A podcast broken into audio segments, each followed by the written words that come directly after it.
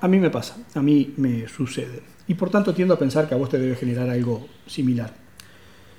Yo cuando veo una persona hablándole al mundo, de la manera que sea, en un video como este, o escribiendo sus pensamientos o sus ideas para dar una opinión sin que nadie se la pida, no puedo evitar imaginar que en el fondo y más allá del contenido de lo que se exprese, lo que ahí hay es una caricia al ego del protagonista, ya que eso lo ubica en un rol que en cierta medida se plantea como de guía, de referente, de dueño de una verdad a transmitir, a enseñar. Me cuestioné mucho y muchas veces si debía o no iniciar este ciclo, ya que más allá de mis verdaderas motivaciones, descontaba que en la lectura general de los receptores lo que iba a quedar a la vista era que efectivamente lo que estaba haciendo era acariciar mi ego al sentarme frente a una cámara para decir mi verdad sobre diferentes temas que tienen que ver con lo que es mi profesión y por tanto lo que creo poder decir con una base de conocimiento adquirido por el estudio, por la práctica. Y esa duda llevó a dilatar el inicio del ciclo, que originalmente lo pensé para dar continuidad a lo que fue la experiencia de compartir mi ponencia en las Jornadas Internacionales Ciudades Creativas Creanta. Una experiencia que, debido al impacto que generó el disparador que se propuso, no solamente impacto en la cantidad de reproducciones, donde hubo más de 3.000 personas que vieron esa charla a través de las diferentes plataformas en las que la compartimos, sino el impacto en los comentarios recibidos, me hicieron entender que merecía asumir el riesgo de generar un espacio, aunque este espacio se viera, como finalmente decidí llamarlo, como que estoy acariciando mi ego. Prolimpio, especialistas en productos de limpieza.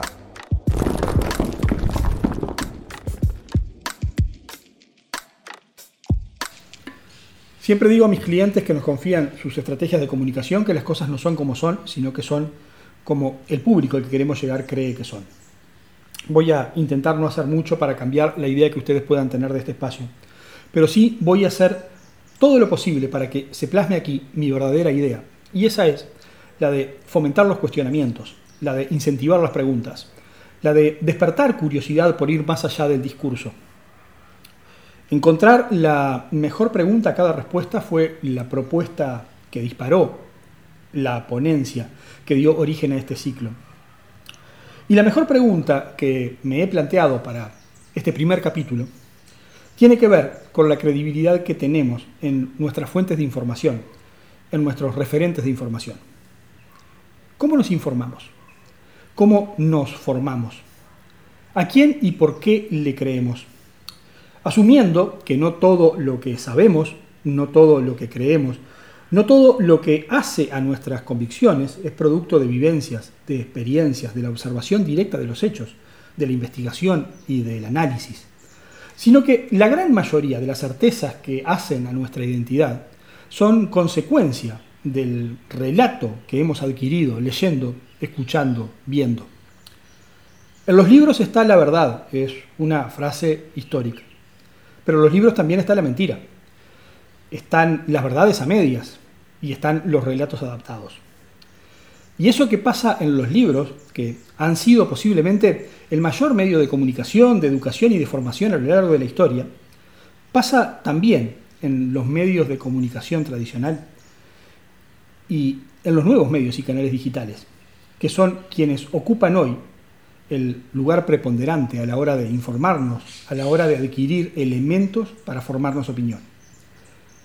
La Usina de Percepción Ciudadana, ese espacio de investigación aplicado a la estadística, ciencias económicas y sociales que se conformó en Uruguay por un grupo de estadistas de la UDELAR, por el medio de comunicación La Diaria y por el Centro de Estudios, etc., realizó entre abril y mayo de 2022 una consulta sobre la confianza que la población tiene en los medios de comunicación.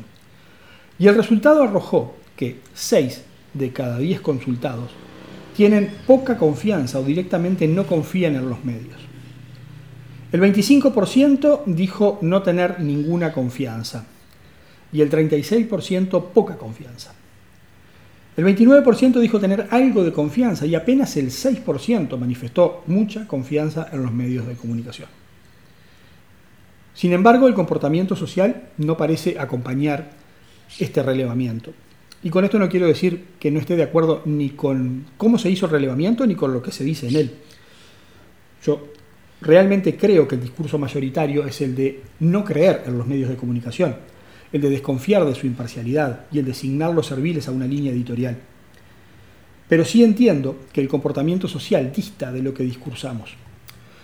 Entiendo que la tendencia es tratar de transmitir una idea de autonomía de criterios, de pensamiento crítico, de amplitud en cuanto a las fuentes de información para formar nuestra posición. Pero que eso lo hacemos mientras mantenemos una curiosa actitud, que yo suelo llamar de sobrevaloración de la necesidad de pertenencia. Y que si se me permite salirme de la modalidad de pregunta para pasar a la editorialización de las ideas, se los explico entre Baitam y Cafetín. Baitam, bienestar natural.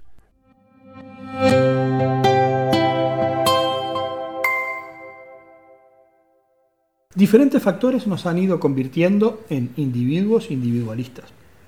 Individuos mucho más preocupados de nuestra realidad que de la realidad en sí misma. Donde las nuevas tecnologías han acelerado el modo yo de cada uno de nosotros. Y ese modo yo ha ido acotando nuestra capacidad de tener una amplia mirada. El estar centrados en la pantalla, el caminar mirando el celular y no detenernos a ver la realidad es algo para fotografiarla y compartirla, y no por lo que implica compartir, sino por lo que implica mostrar dónde y cómo estoy, o mejor dicho, mostrar dónde y cómo quiero que se me vea que estoy, ha ido quitando la capacidad de sentir más allá de lo que está a nuestro alcance. Nos hemos vuelto literalmente el centro del mundo. Y eso es fácilmente visible en el comportamiento de quienes utilizan las redes sociales como un testigo de su diario accionar. Pero también es una característica que aunque la tengamos solapada, nos toca a todos y nos pone a todos en ese modo yo de ver el mundo. La verdad de cada uno de nosotros es la única verdad que aceptamos. Cada vez más nos cuesta aceptar realmente al diferente más allá de lo que sea nuestro discurso. La palabra empatía pocas veces he utilizado tanto como ahora, pero la acción de empatizar no la utilizamos. Y esa real falta de empatía tiene que ver con la desconfianza que tenemos hacia el otro, que usando el concepto de proyección freudiana, implica falta de confianza en nosotros mismos, justamente por la pérdida de referencias en quien confiar. Quienes rondamos el medio siglo, quienes ya pasamos los 50 años, hemos visto el desplome de instituciones, ideología y hasta de marcas comerciales que eran referentes y que según el lugar que nos ubicáramos representaban todo lo que está bien o todo lo que está mal en este mundo. ¿En quién creer entonces? Si ya las religiones no tienen el peso de la historia. Un peso que incluso después de la Edad Media ha sido determinante, pero que hoy es cuestionado, y es cuestionado tanto en el accionar de sus integrantes como en la defensa de sus ideas, que van contra las ideas que la agenda de cambios marca.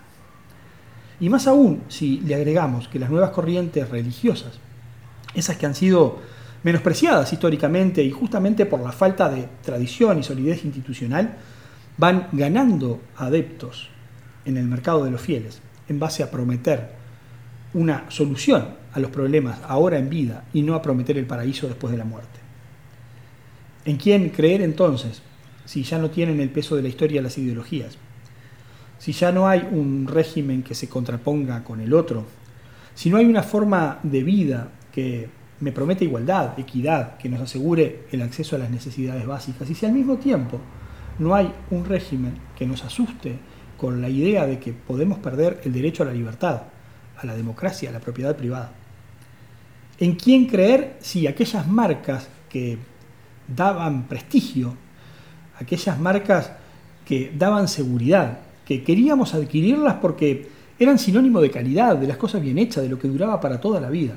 Hoy vemos que tienen componentes que dicen Made in China y tenemos el prejuicio que las cosas chinas son descartables. ¿En quién creer? Porque creer, creer tenemos que creer, ya que si no lo hacemos, si no delegamos en una creencia el origen, el destino y los hechos, deberíamos aceptar que somos responsables de nosotros mismos que somos dueños de nuestros errores, que debemos hacernos cargos de nuestros actos y asumir las consecuencias de ellos. Es más fácil creer, es más cómodo delegar la esperanza que luchar por un objetivo. Es más sencillo trasladar la responsabilidad que asumir que es nuestra. Y así es que creemos sin reconocerlo. Y creemos cada vez más en entidades que cuanto más abstractas sean, cuanto más alejadas estén de nosotros, cuanto menos conozcamos de ellos, más confianza nos irán generando.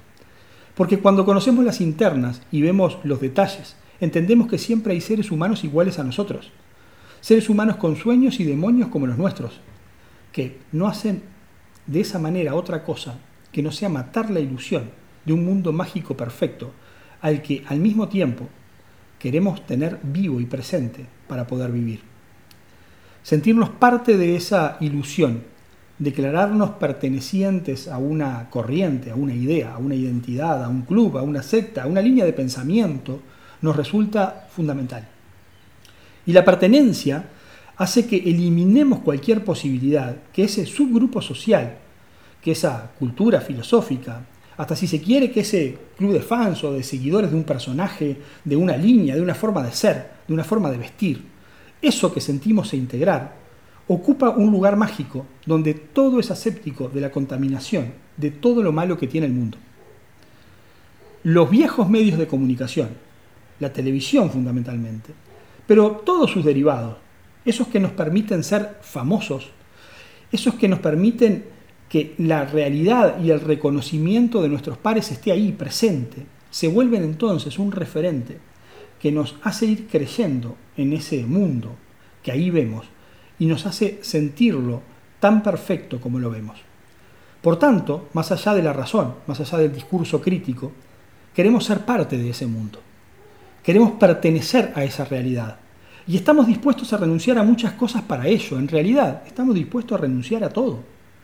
A todo menos a ser discriminados y a ser signados como los reaccionarios, porque sabemos que ello puede impedirnos hacer alguna de muchas de esas cosas que queremos hacer para sentirnos parte de ese mundo ideal, que nosotros mismos vamos construyendo en base a relatos que nos permiten trasladar sin culpa la responsabilidad de lo que somos y el destino de lo que seremos. Cafetín, un producto Tinkers.